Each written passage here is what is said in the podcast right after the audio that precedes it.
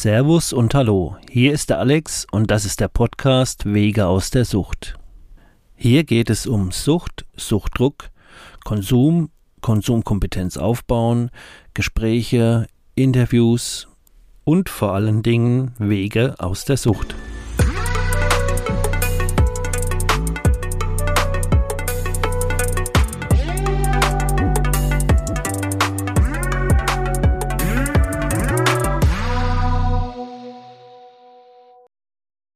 Herzlich willkommen zur zweiten Episode Wege aus der Sucht. Wie in der ersten möchte ich nochmal darauf hinweisen, es gibt die E-Mail-Adresse der Alex Wege aus der Sucht at web.de und wenn ihr Lust habt, euch mit mir über dieses Thema zu unterhalten, bitte schreibt mich an und dann können wir uns connecten. Heute habe ich mir gedacht, ich erzähle euch mal eine kleine Geschichte aus meiner Anfangszeit. Ich bin jetzt 48 Jahre alt und zu dem Zeitpunkt, als wir mit dieser Geschichte jetzt dann beginnen, ähm, bin ich 16. Ja, wir haben uns damals zu viert überlegt, ein Wochenende in Amsterdam zu verbringen und mussten dann natürlich mit dem Zug hinfahren ich hatte zwar damals auch schon äh, so eine 80er, aber das wäre jetzt nicht das Fahrzeug der Wahl gewesen. Wir haben uns dann Tickets besorgt und haben uns zu viert auf die Reise begeben. Wir waren mein bester Freund damals und zwei Mädels ähm, und sind dort angekommen. Freitagmittag haben wir uns auf den Weg gemacht und waren dann irgendwann Freitagabend dort in Amsterdam am Hauptbahnhof. Ja, was macht man, wenn man dann direkt ankommt? Man sucht sich den äh, nächsten Coffeeshop. Das hat nicht lange gedauert und sind da erstmal eingekehrt, haben da ein bisschen gechillt, hatten natürlich noch im Hinterkopf, wir müssen uns ein Zimmer besorgen ähm, relativ breit, wie das dann so mit 16 halt ist. Gutes Zeug, Amsterdam, alles supi, aber total stoned, losgezogen und geschaut. Ich glaube, entweder war es eine Bar oder auch ein Coffeeshop, wo auch was dran stand mit Zimmer zu vermieten. Wir sind rein, haben die Sache abgecheckt und ähm, haben dann von dem Wirt die Zimmer gezeigt bekommen. Dazu muss ich sagen, ähm, das ging durch die Kneipe oder durch ja, die, ja, sagen wir halt mal Kneipe, da waren auch Billardtische, kann ich mich erinnern, ähm, in so einen Hinterraum und dann eine Treppe des Todes nach oben. Also die Treppe war so steil wie eine Leiter, war aber keine Leiter, sondern eine Treppe. Und wir total breit schon mal übelst was zu tun gehabt, überhaupt diese Treppe da hochzukommen. Und ähm, mini kleines Treppenhaus und wir haben uns da hochgekämpft und äh, haben das Zimmer gezeigt bekommen. Tür geht auf und wir sehen da so ein kahles Zimmer mit, ich weiß noch nicht mal, ob da wirklich vier Betten drin waren ähm, und ob da eine Toilette mit dabei war. Keine Ahnung. Auf jeden Fall hat uns das so geschockt. Das war eher so ja, vielleicht einen Ticken besser wie ein Knast. Und mir so, oh nee, nee, geht gar nicht, vielen Dank. Ähm, wir hatten zwar die Aufgabe, dann genau diese Treppe wieder runter zu gehen und ähm, das war sehr spannend, aber haben dankend abgelehnt. Also gesagt, getan. Wir haben es geschafft, ohne uns den Hals zu brechen, die Treppe wieder runterzusteigen, rauszugehen und uns war allen klar, also nee, nee, so, so wollen wir jetzt nicht das Wochenende verbringen. Ähm, Wäre zwar nur nachts gewesen, aber da finden wir sicher was Besseres. Was macht man? Nächste paar Meter, nächste Coffeeshop, man kehrt erstmal wieder ein. Ich glaube, langsam fängt es dann auch schon an dunkel zu werden, aber ja, chillen wir erstmal eine Runde und dann gucken wir weiter nach dem Zimmer. Irgendwann sind wir wieder aus dem Coffeeshop raus und wussten, jetzt wird es langsam eilig, wir müssen äh, uns ein Zimmer suchen und dann rumgelaufen und dann war man plötzlich in der Gegend, wo halt überhaupt nichts mehr mit Zimmern am Start war. Was macht man also, wenn man keine Zimmer sieht und läuft eine Weile rum und ähm, ja, ist da erfolglos? Man macht das bei einer Rast, eine kleine Einkehr im nächsten Coffeeshop. Irgendwann war es dann, glaube ich, zwölf oder eins und uns war klar, boah, das wird jetzt richtig hart, aber wir müssen ja irgendwo schlafen. Also lange Geschichte kurz erzählt, wir waren irgendwann so verzweifelt, dass wir, glaube ich, in ein schweineteures Hotel reingelaufen sind und wollten uns da ähm, ja, Zimmer mieten, die wahrscheinlich das halbe Kapital von uns gefressen hätten, aber egal, wir können ja nicht auf dem Randstein übernachten.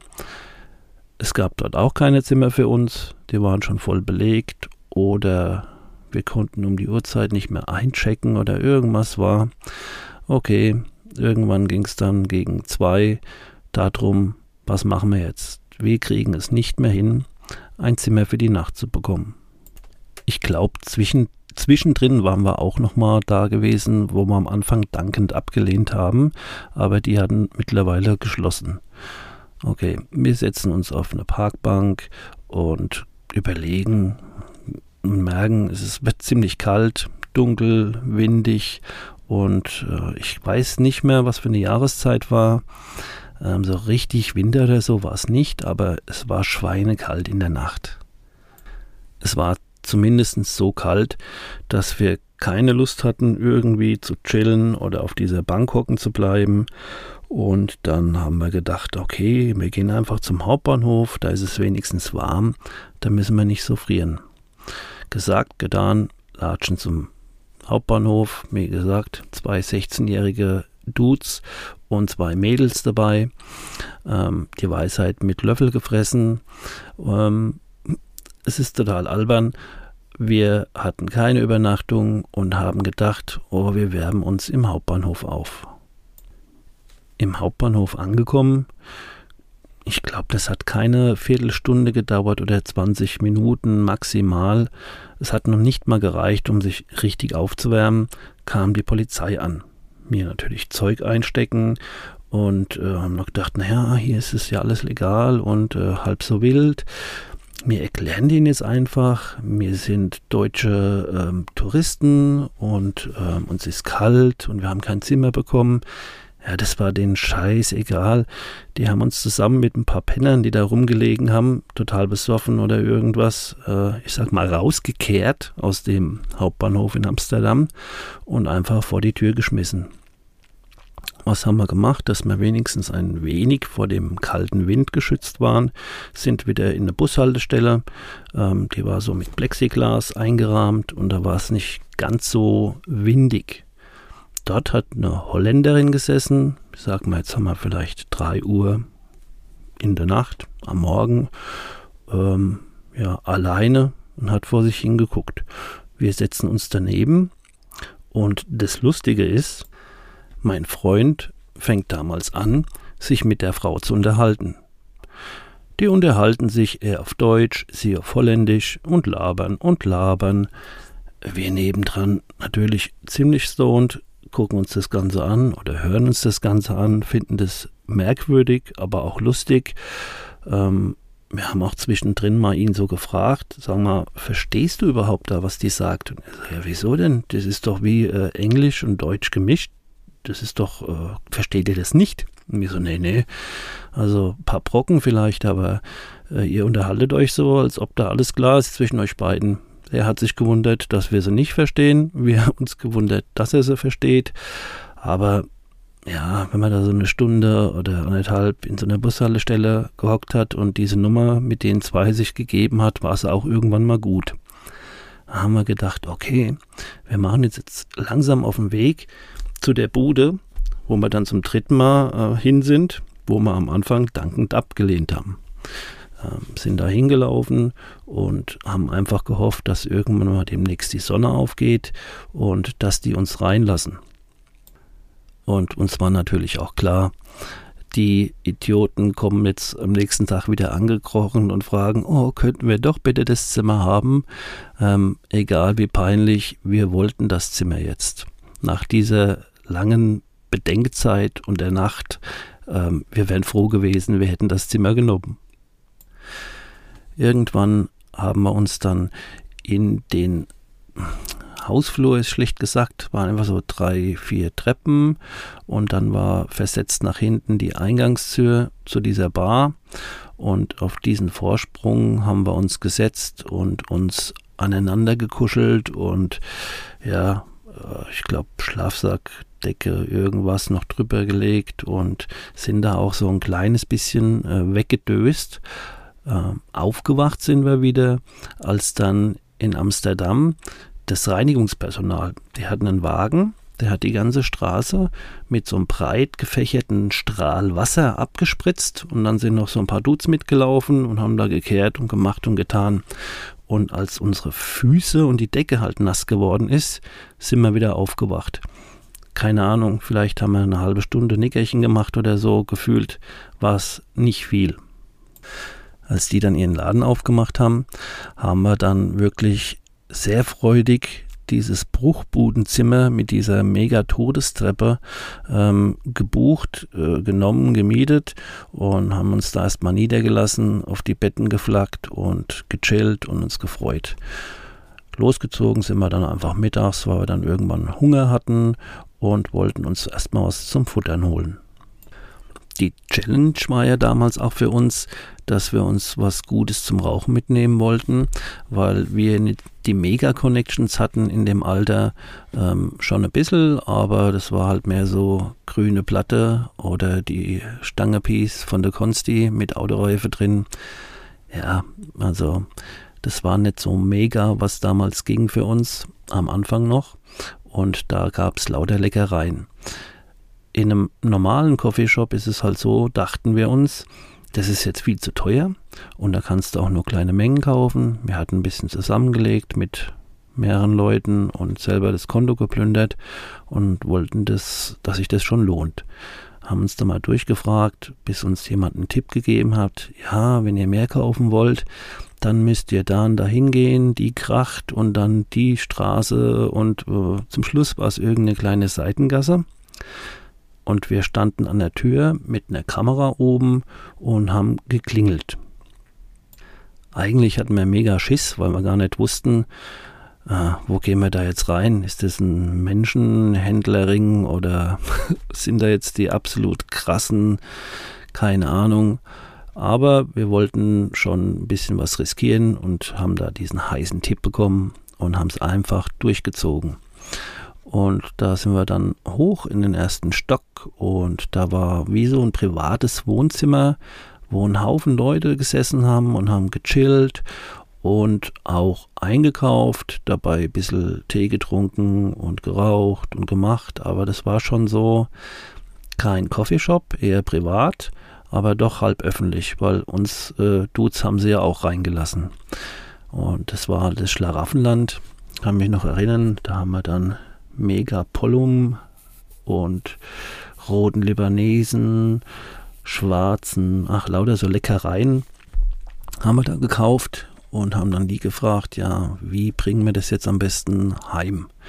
Die haben uns dann so eine Ritzler Großpackung gegeben, so wie sie im Laden stehen, äh, nur den Karton halt außen und da haben wir alles reingepackt, haben das Ganze mit Klebeband zugemacht. Das hat dann ausgesehen wie so ein professionelles Drogenpaket und haben auch doppelseitiges Klebeband dort bekommen.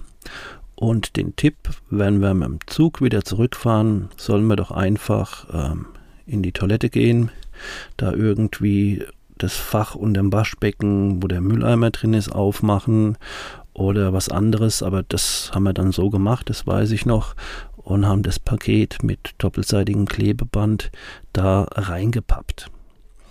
Uns wieder auf unseren Platz gesetzt, weil es war nämlich auch wirklich so, an der Grenze hält der Zug und die Polizei läuft da mit Hunden durch. Für uns die wir ja wirklich am Anfang der ganzen Drogenkarriere ähm, standen oder sogar am Anfang unseres Lebens. Und es war eins der ersten äh, großen Abenteuer, zumindest in, in sowas. Ähm, war das natürlich dann ein mega Stress, weil wir nicht wussten, hat die Polizei das jetzt gefunden und wartet nur drauf, wer es abholt oder ähm, hat es jetzt alles geklappt? Normalerweise muss der Hund es doch jetzt gefunden haben.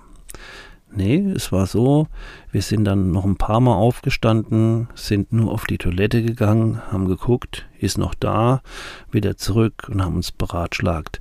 Und dann war es einfach so, dass wir kurz bevor wir wieder daheim waren, bei unserem Hauptbahnhof in unserer nächsten Stadt, ja, da mussten wir einfach den Mut zusammennehmen, Paket geholt, irgendwie vorne in den Gürtel gesteckt, also zwischen Bauch und Hose, Pulli drüber und rausmarschiert. Ja, und als wir dann daheim angekommen waren, waren wir natürlich, und wie gesagt, ich möchte nochmal sagen, wie jung wir da waren, die Helden und hatten dann wochenlang ordentlich was zum Naschen oder auch zum Haschen.